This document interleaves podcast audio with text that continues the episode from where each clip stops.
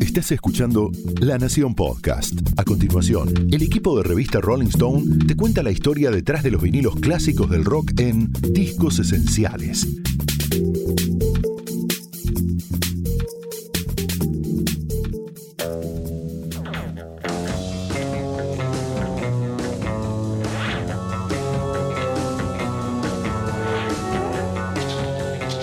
Caleidoscopios, hadas, arcoíris, criaturas mitológicas, instrumentos exóticos de Medio Oriente y también guitarras eléctricas, aunque invertidas y plagadas de efectos.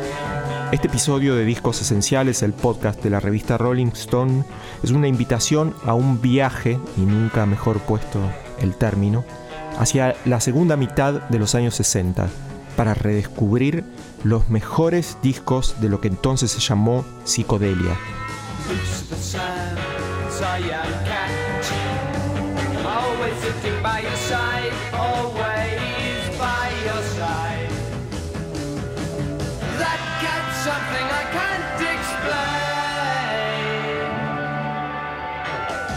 En el número de julio pasado de Rolling Stone, el periodista y crítico musical Jorge Luis Fernández reseñó una lista con los 25 discos esenciales del rock psicodélico. En los próximos minutos vamos a tomar ese trabajo como guía para escuchar y comentar con Jorge algunas de las grabaciones más extraordinarias, ya no solo de este subgénero, sino del rock en general. Así que prepárense para escuchar clásicos de Beatles, Stones, Beach Boys y los Who, por supuesto, pero también obras exuberantes de unos cuantos artistas no tan populares como Love, The Zombies y los increíbles y favoritos de la casa United States of America, que los van a sorprender.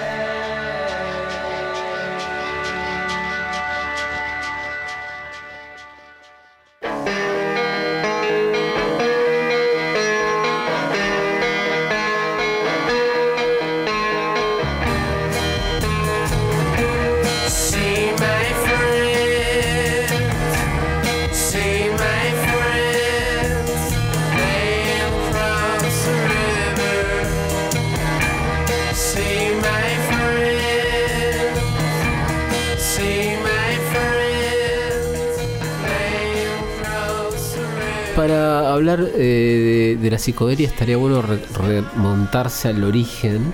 Estaba pensando que el origen fue un poco para un poco paradójico porque se dice que la primera grabación psicodélica fue el simple See My Friends de los Kings, un simple del año 65, donde eh, la guitarra suena como una especie de raga, una especie como de, de drone o, de, estructura de notas repetitivas que van como generando una cosa como residual que él la había escuchado cuando estuvo de visita con el grupo en la India. Entonces, qué paradójico que eh, uno de los más, quizás el más inglés y el más conservador eh, de la tradición inglesa dentro de los rockstars este, haya, haya importado este, ese tipo de música étnica ¿eh? que fue algo, un experimento aislado, porque después ellos se replegaron la tradición de Music Hall. Así que este, se dice que esa es la primera eh, inserción de algo eh, foráneo al, pop este, y que tenía que ver con esta cosa medio de apertura a lo oriental y de la liberación total que proponía la psicodelia mediante el uso de, sustancias externas y de y bueno y otra, y de lecturas varias no Thank you.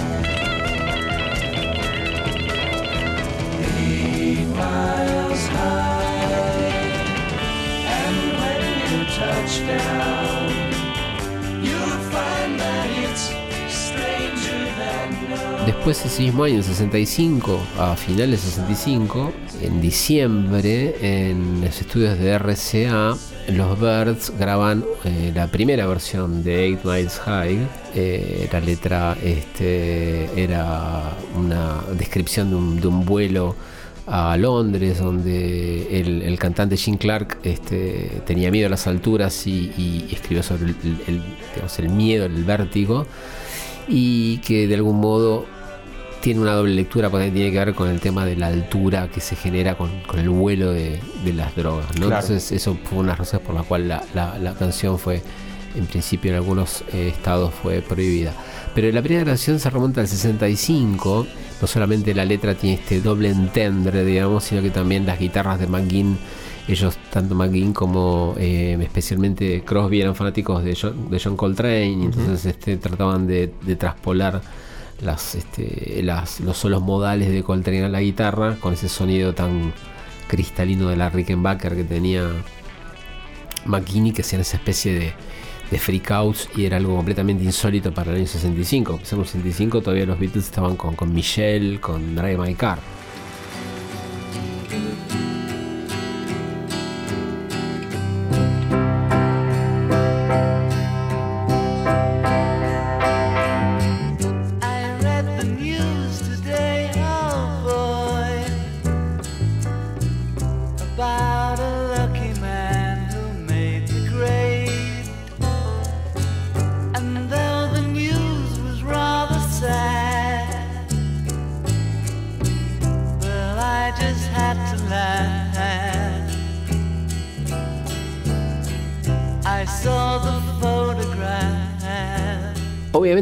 El, caso paradigmático es Sgt. Pepper, este, que hay como este, ya desde la tapa está esta cosa tecnicolor que tiene la psicodelia de, llenar de, colores, una cosa medio caleidoscópica, eh, llena de mitos de la cultura popular, el art pop de, Peter eh, Blake, que fue el, artista, era como una especie de, junto a Richard Hamilton, eran como los Warhol ingleses, ¿no? Donde, bueno, hay esta especie también como de intento del, del, del rock, perdón, por llegar a, al arte, al arte, al arte en general, ¿no? O sea, en una época en la cual este, los galeristas y los músicos pop eh, en las noches, digamos, pasaban de un recital a una exhibición, etcétera, etcétera. Entonces, en la cual McCartney empezaba a comprar obras de arte, por ejemplo. Y em, los Beatles empiezan a pensar en el tema de la, eh, de la psicodelia como una especie de, introspección. Em, de, ver la, de ver la realidad con ojos subjetivos, digamos, y que esto tenía que ver con la asociación con la infancia. Ahí se graba el, simple este, doble, la, doble cara A, eh, Strawberry Fields Forever, Penny Lane que los Beatles querían que fuera, digamos, la puntapié del nuevo disco, que era un, un disco sobre la infancia. En ese momento, eh, Capitol, que era la compañía que tenía a los Beatles en Estados Unidos, eh, no quería, no, o sea, no permitía que hubiera simples no sé, estoy seguro si era EMI o Capitol, pero una de las compañías no quería que hubieran simples repetidos en los álbumes. Entonces ellos tuvieron que dejar ese simple de lado y no fue incluido en el próximo disco. Por lo cual, por lo cual Sgt. Pepper empezó de cero. Y el primer tema que grabaron fue eh, Un día en la vida. Un día en la vida eh, tuvo muchas también interpretaciones. Para muchos es como la obra cumbre de los Beatles, modo lo es en la cual empieza Lennon narrando, eh, como si leyera un diario y una de las noticias es la muerte en un accidente de, tráfico de, Tara Brown, heredero del imperio Guinness, un millonario hip de la época, eh, amigo de ellos, de los Stones, de los Beatles.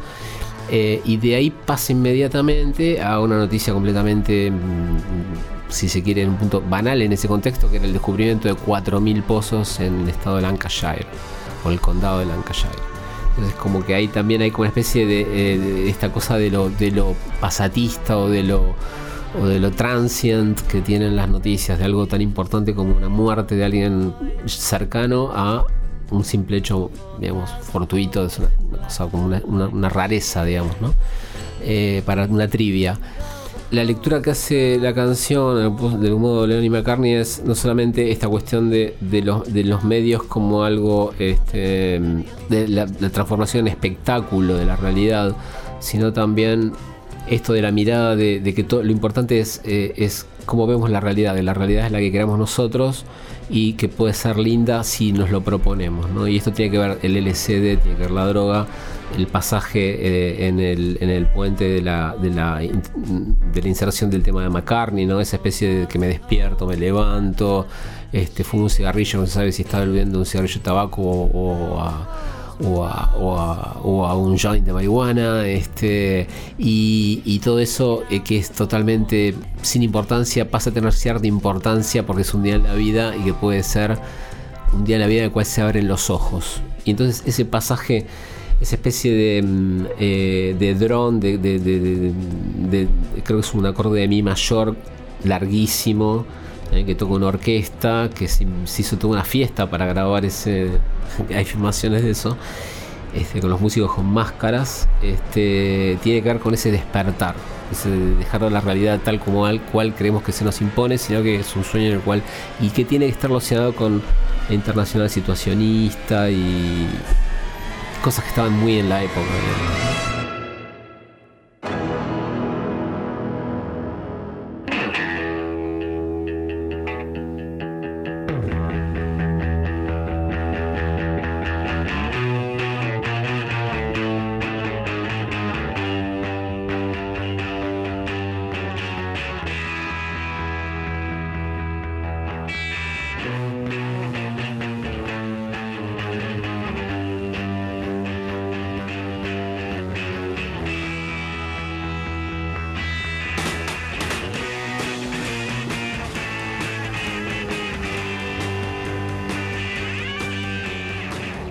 Jorge, gustaría ir a otro punto eh, importante, fundamental en la, discografía psicodélica, que es The Piper of the Gates of Dawn de Pink Floyd, el primer disco de Floyd, el, disco de Sid Barrett, digamos.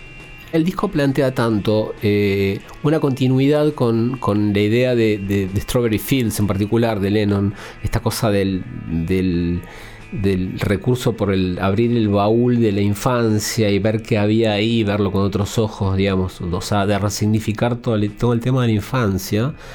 Em, él eh, adapta, de hecho el título del disco es un capítulo de eh, la novela infantil The Wind in the Willows de, Kenneth Graham. Y eh, toda esa imaginería que es para chicos, pero al mismo tiempo aparecían como este el dios Pan, aparecían cosas que tenían que ver más con una cosa medio como arcaica, como mm, eh, secreta, arcana, o sea, era eh, algo, digamos, como para una especie de clase media ilustrada inglesa, ese tipo de literatura infantil, lo mismo que Alice in Wonderland. Entonces, toda esa, esa imaginería él la transporta a canciones canciones que en algún punto también tienen que ver con, la canción de cuna, con la tradición del y con la tradición de Music Hall, la temperada. Pero al mismo tiempo, lo interesante es que eh, como, como banda, Pink Floyd también le gustaba eh, improvisar. Y le gustaba, pese a que no eran grandes instrumentistas, a excepción se dice que de Rick Wright, el tecladista, eh, les gustaba mucho improvisar. Y entonces ahí es donde aparecen los, los freakouts. Este, que entonces el disco, viste, de Piper tiene tanto canciones como, no sé, Bike o The Gnome o Scarecrow como eh, Interstellar eh, em, Overdrive eh, y, o Astronomy Domine, o sea, de temas este, como que son muy zapadas y muy desaforadas para la época.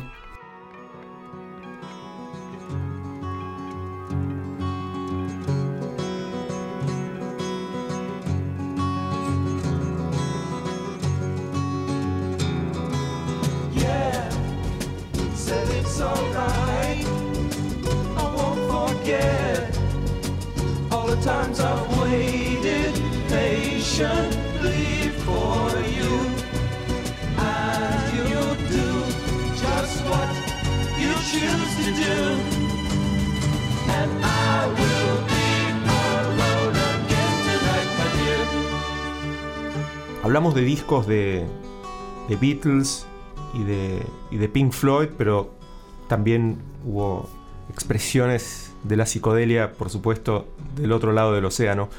muy del otro lado del océano, tanto como desde la costa oeste de Estados Unidos, del otro lado del océano y del otro lado del, país. Del mapa. En todo caso. Y uno de los discos clave que aparece en tu lista para Rolling Stone es Forever Changes de, Love. De Love, sí.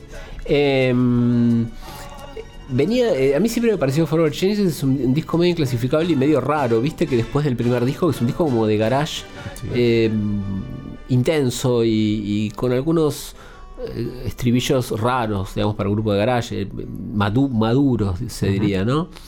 Eh, Forever Changes es un disco acústico que como que no encaja demasiado, incluso con lo que después hizo Arthur Lee.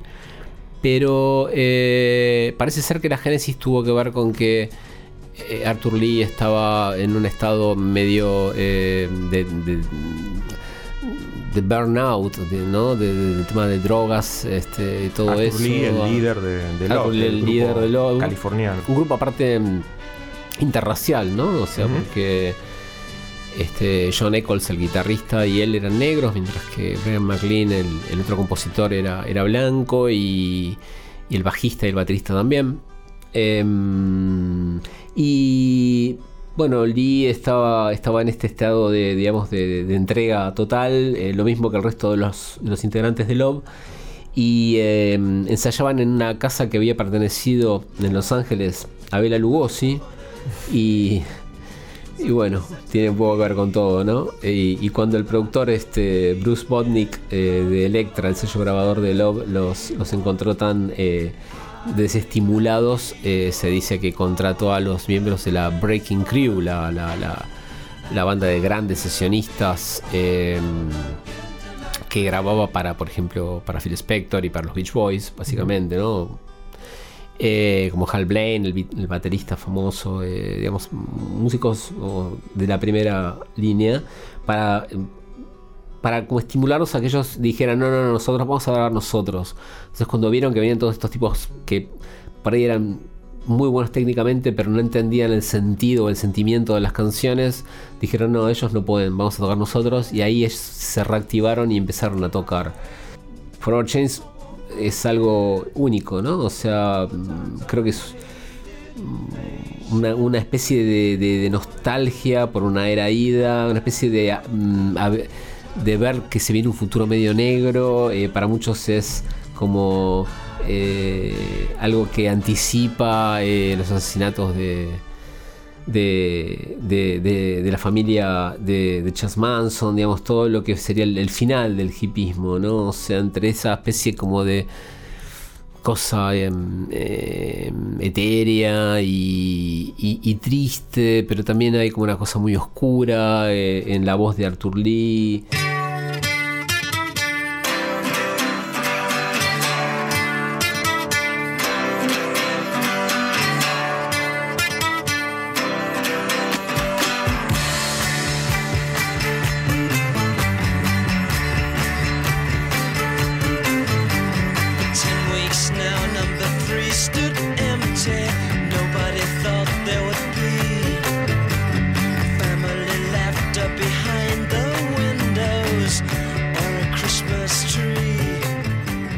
Siguiendo la secuencia temporal, eh, nos podemos detener en otro punto de, tu, de tu selección discográfica, que es eh, SF Sorrow de, Pretty Things. ¿Por qué lo elegiste?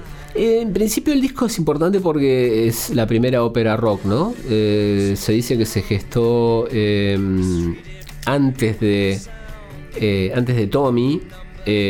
Tommy de los Who. Tommy de los Who. por ópera rock Estamos hablando de un disco conceptual, narrativo. Con historia, claro, claro. Em, el disco salió, creo que apenas un par de meses antes que, Tommy, eh, y fue eh, eclipsado totalmente. Em, los Pretty Things eran una banda como de Rhythm Blues. Em, bastante potente. bastante potentes, pero no es una banda de, de Rhythm Blues cuando, por ejemplo, cuando de golpe tienen esta oportunidad de grabar en, Abbey Road em, y, encuentran todo un arsenal a su disposición y estaba este productor, eh, un tal Norman Smith, que había sido el que había producido el disco de debut de, Pink Floyd. según él, eh, Pink Floyd nunca le nunca, nunca reconoció todo lo que él hizo por el disco, todas sus todas sus ideas y entonces este como eh, para tener una revancha eh, hizo todo lo posible porque el disco de el disco de, mm, de Pretty Things estuviera al mismo nivel de lo que él ya había, había previamente hecho y em, lo que tiene como historia conceptual ese Zorro es la historia de, una persona, de un, hombre que se llama Sebastian Sorrow, Sebastian F. Sorrow, em, que nace en una especie como de Londres gris o una ciudad inglesa gris sin nombre, que viaja después a Estados Unidos. Eh, que tiene tragedias en su vida que determinan eh, una especie como de mm, de una vida triste, digamos, en, la de Sebastian Sorrow. Y muchos dicen que esta especie como de, relato medio amargo de la vida eh, influye eh, luego en, eh, en, bueno, de algún modo en Tommy, pero sobre todo en, The Wall, ¿no? El personaje este de Sebastian Sorrow.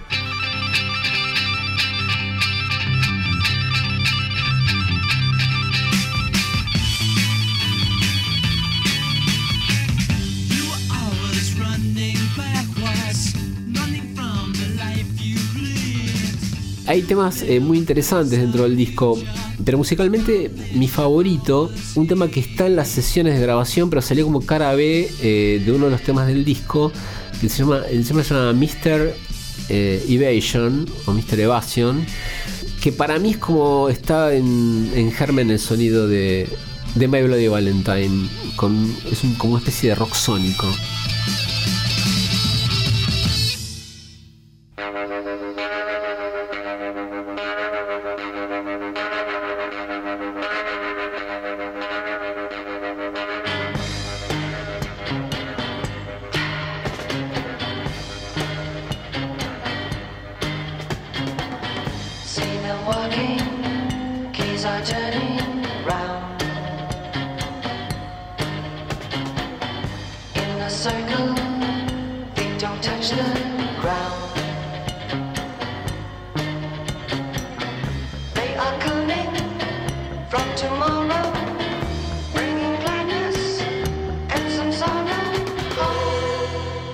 Siguiendo el recorrido de la lista, aunque en verdad un poquito antes de Pretty Things, eh, parece un disco muy raro. Bueno, muchos de estos discos son, son raros, pero uno particularmente poco escuchado que es Underground de The Electric Prunes. Incluso a la hora de, pensar eh, en, temas clásicos de la, de la psicodelia, una de las primeras referencias es I Had Too Much to, Dream. Como tuve soñé demasiado, sería, ¿no?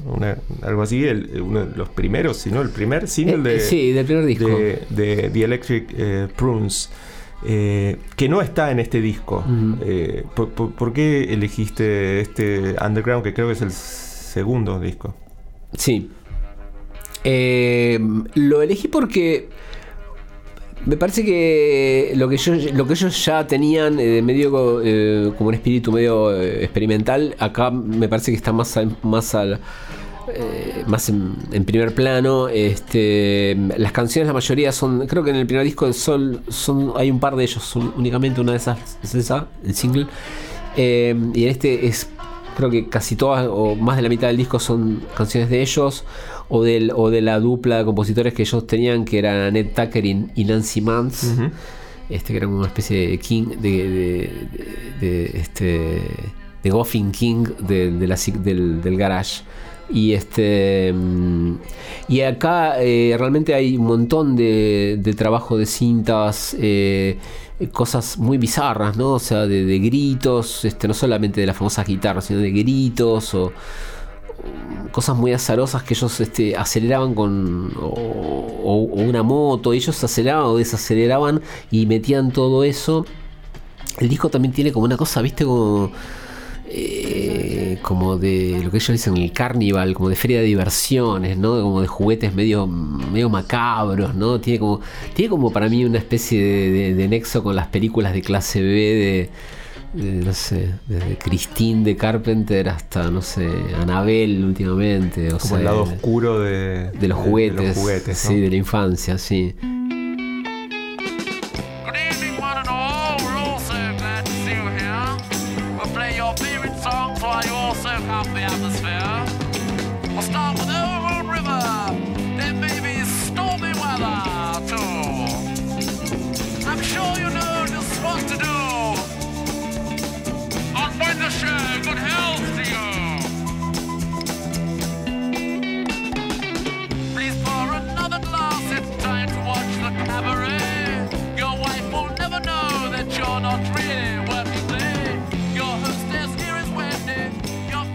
Si un grupo venía del rhythm and blues por excelencia, de todos modos derivó, tuvo su experiencia psicodélica, experiencia muy pasajera, muy rápidamente dejada atrás, pero que, marcó uno de sus discos importantes, no disfrutados por todo el mundo, pero importantes, fueron los Stones, justamente, los Rolling Stones, eh, que en la lista aparecen eh, con sus majestades satánicas, obviamente, uno de los discos más particulares del catálogo de la banda. Vos contás, y es muy divertido, que una teoría o una versión es que Jagger Richards lo, lo grabaron un poco para espantar a Andrew Luke Oldham, quien, quien luego.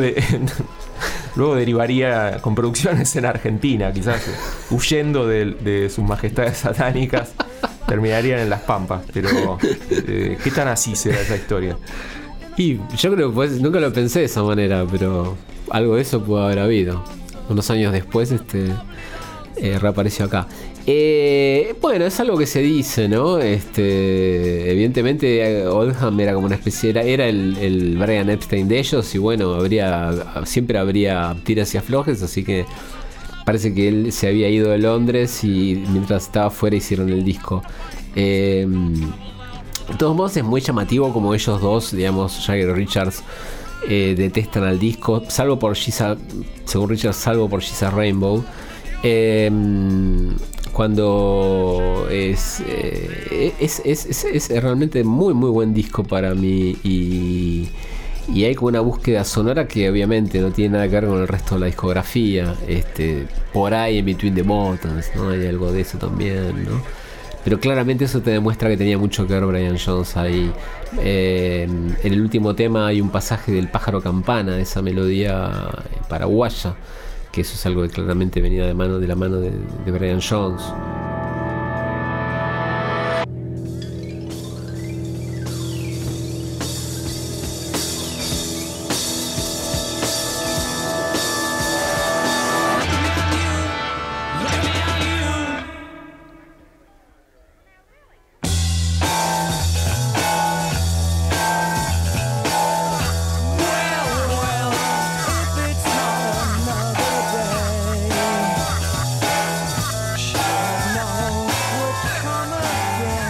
Este es el podcast Discos Esenciales de la revista Rolling Stone y estamos con Jorge Luis Fernández repasando la lista de 25 discos esenciales justamente de la psicodelia en un viaje que va de Inglaterra a la costa oeste norteamericana y circula por los años este, en particular desde el 66 hasta el 69 y pasa por discos clásicos de bandas eh, clásicas también, como los Rolling Stones, los Beatles, los Who y Pink Floyd, pero también recala en discos joyas muy, muy oscuras de grupos muy poco apreciados y escuchados, como The Blossom Toes con We Are Ever So Clean. Toda una sorpresa esta, de esta lista, al menos para mí, supongo que para algunos más también.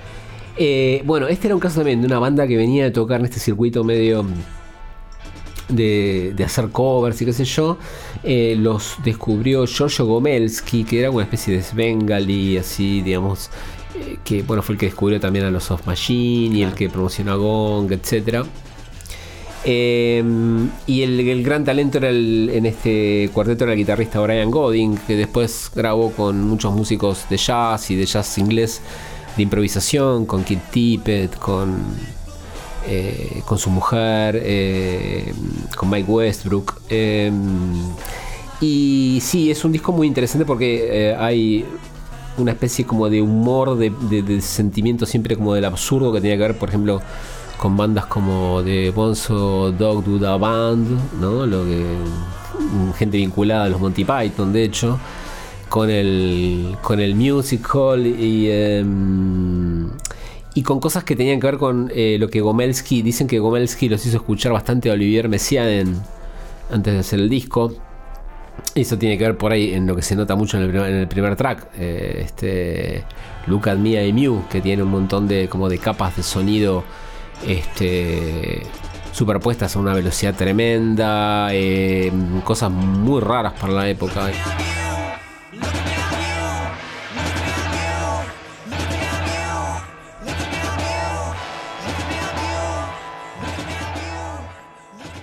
Ah, I love the colorful clothes you wear and the way the sunlight plays upon her hair. Ah, I hear the sound of a gentle word on the wind that lifts her perfume through the air. I'm picking up good vibrations.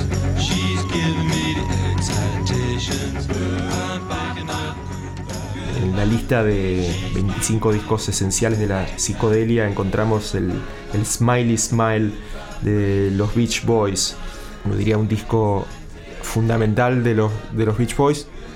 Todo lo que hicieron los Beach Boys y Brian Wilson en esta, en esa, en esa época podría calificarse de esencial. ¿Por qué elegiste este en particular? En particular porque, bueno, es, está ligado a la época porque mm, es interesante que ellos hayan, digamos, eh, relegado su lugar de, de hacer eh, grandes, digamos, estamentos, ¿no? Al estilo, eh, siguiendo el linaje wagneriano de- del ídolo de Brian, que era Phil Spector, pero que, eh, digamos, seguían haciendo grabaciones de orfebre eh, en un plano más sencillo, precisamente. O sea, habían relegado un poco, sabiendo que de algún modo no iban a poder competir con lo que estaba pasando con los Beatles. Este. Y que Smile no había sido. No había sido una, una posibilidad, digamos, no, no había sido, no, se, no se había podido realizar, digamos. Eh, se, se presentó una especie de smile low-fi, que algo por ahí para la época era un chiste, ¿no? Pero digamos, hoy cuando el low-fi, después de tantos años, el low-fi ya es una es algo válido, es algo tan válido y tan interesante de explorar, digamos. El álbum adquiere otra, otra relevancia, ¿no es cierto? Y además, bueno, tiene Heroes and Billions y tiene Good Vibrations, ¿no? O sea, tiene clásicos.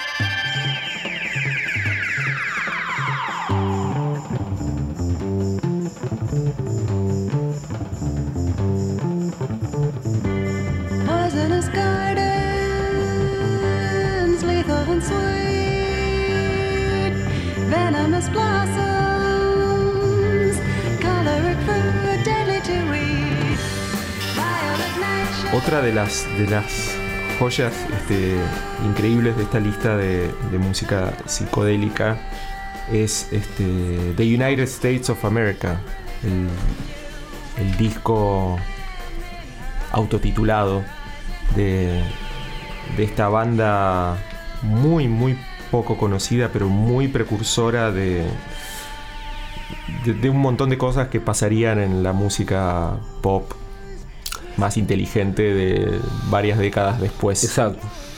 Sí. Yo estaba- estaba pensando que United States of America es como el, el, mm, la, la contrapartida de, mm, de Electric Prunes, ¿no? O sea que, digamos, mientras que Electric Prunes llega a una especie de mm, híbrido avant-garde desde la total, digamos, este, element- elem- no sé, desde, el- costado más simple y, eh, crudo de ser una banda de garage, eh, ellos llegan a eso, digamos, desde saber, desde no entender nada de lo que era el rock. Vamos a- va a ser fundamental explicar qué era United States of America porque Claro, el está líder- muy fuera del dominio público, me parece. Era una banda armada por un tal Joseph Bard, que era profesor de etnomusicología este, en la Universidad de Los Ángeles, en California, en la UCLA. Em, por lo tanto, el tipo estaba en el departamento de etnomusicología, era una persona de una vasta cultura y que estaba al, al mismo tiempo al tanto de todos los desarrollos que había en San Francisco este, eh, con el- los nuevos sintetizadores como el Bucla, que tocaba gente como Ramon Sender, de, este, mm, de, de Morton Subotnick, o sea, y al mismo tiempo era un momento, ¿no? De, entraba, a aparecer este tipo de, de programación de música del futuro. Y bueno, por su, obviamente, por, su, por su, por su apetito cultural, el tipo estaba al tanto de todo eso, aparte de ser un etnomusicólogo, y hizo un acercamiento a la música pop desde ese lugar, ¿no? Desde ese lugar casi se diría entre comillas científico. Este y, y él reconoció que no sabían absolutamente nada de rock y, y bueno lo que resultó una cosa absolutamente única, rarísima.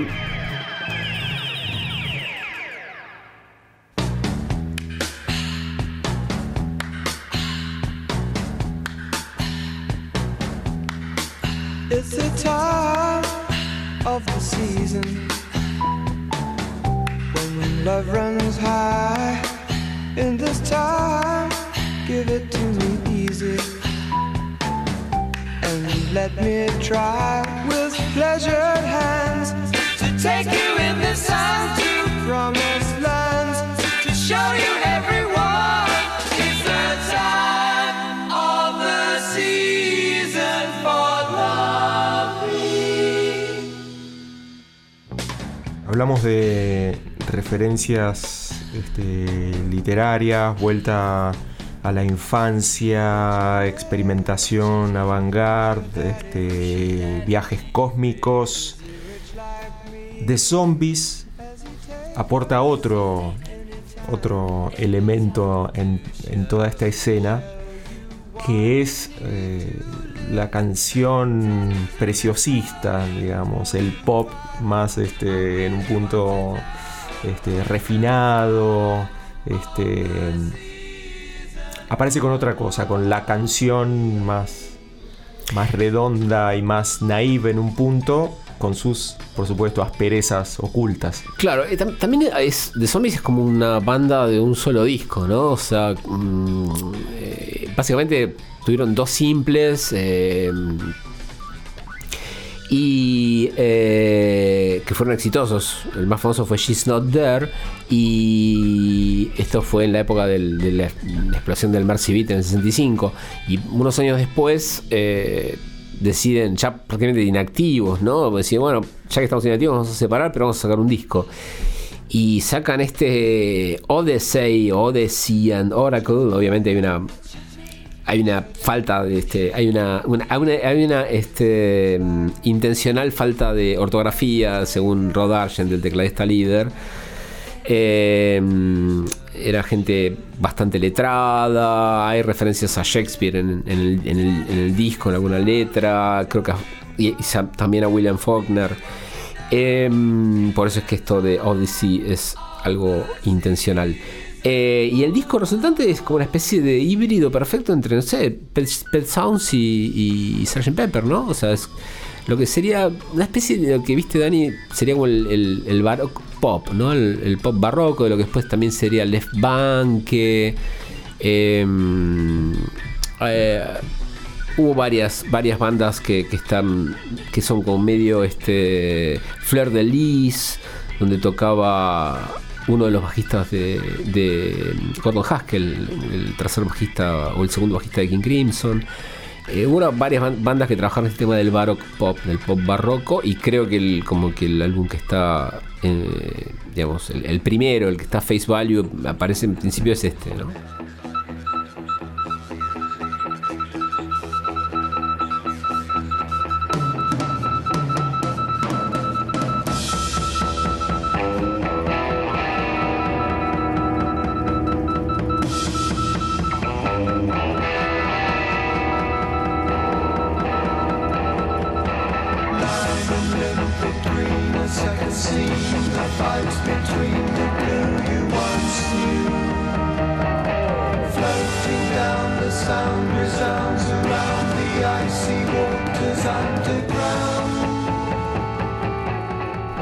Jorge por, por el recorrido este, musical y, y sí me gustaría eh, hacerte una última pregunta o pedirte una última reflexión. ¿Qué, de, todo, de, to- de todo esto, de toda esta bolsa llena de, sorpresas, ¿qué, qué, te parece que es lo que más resuena hoy en, en la música actual? Si es que te parece que hay resonancias de- de la era dorada de la psicodélica.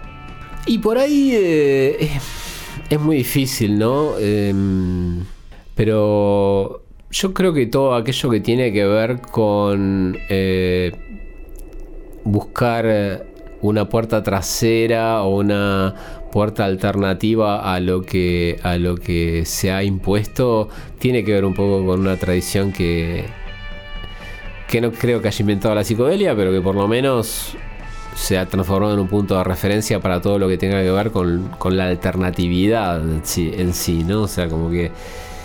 eh, pero no sé, desde el autotune a. mm, eh, a no sé, a, a- a la- a las.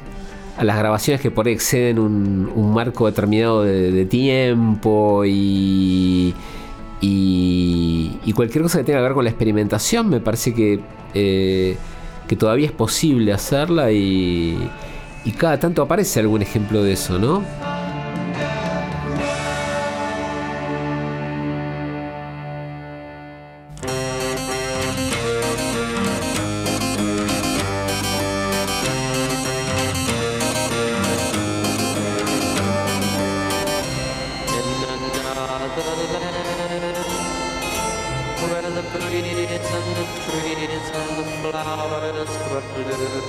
Lo que suena es In Another Land, tercer tema del disco Their Satanic Majesty's Request de los Rolling Stones de 1967, un tema raro en la discografía Stone, no solo por su sonoridad, sino porque es uno de los pocos compuestos por el bajista Bill Wyman, claramente en ese momento en pleno uso de sus facultades psicodélicas.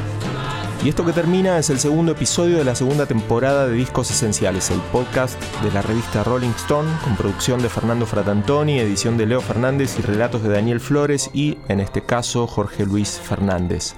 Podés encontrar los demás episodios en la web de La Nación y también en Spotify para reescuchar grandes discos de artistas como The Doors, Ramones, Deep Purple y Coldplay, entre muchos otros. Hasta la próxima.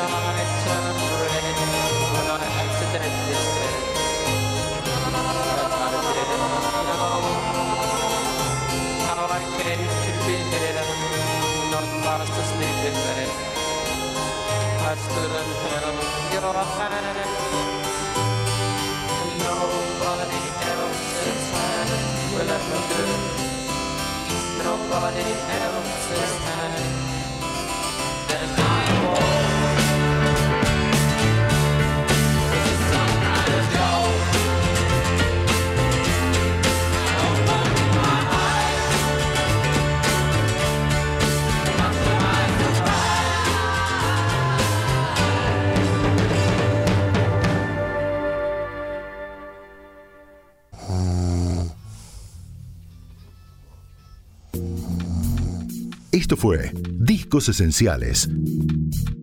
Un podcast exclusivo de La Nación. Escucha todos los programas de La Nación Podcast en www.lanacion.com.ar. Suscríbete para no perderte ningún episodio. Estamos en Spotify, Apple Podcast, Google Podcast y en tu reproductor de podcast favorito. Seguí escuchando La Nación Podcast.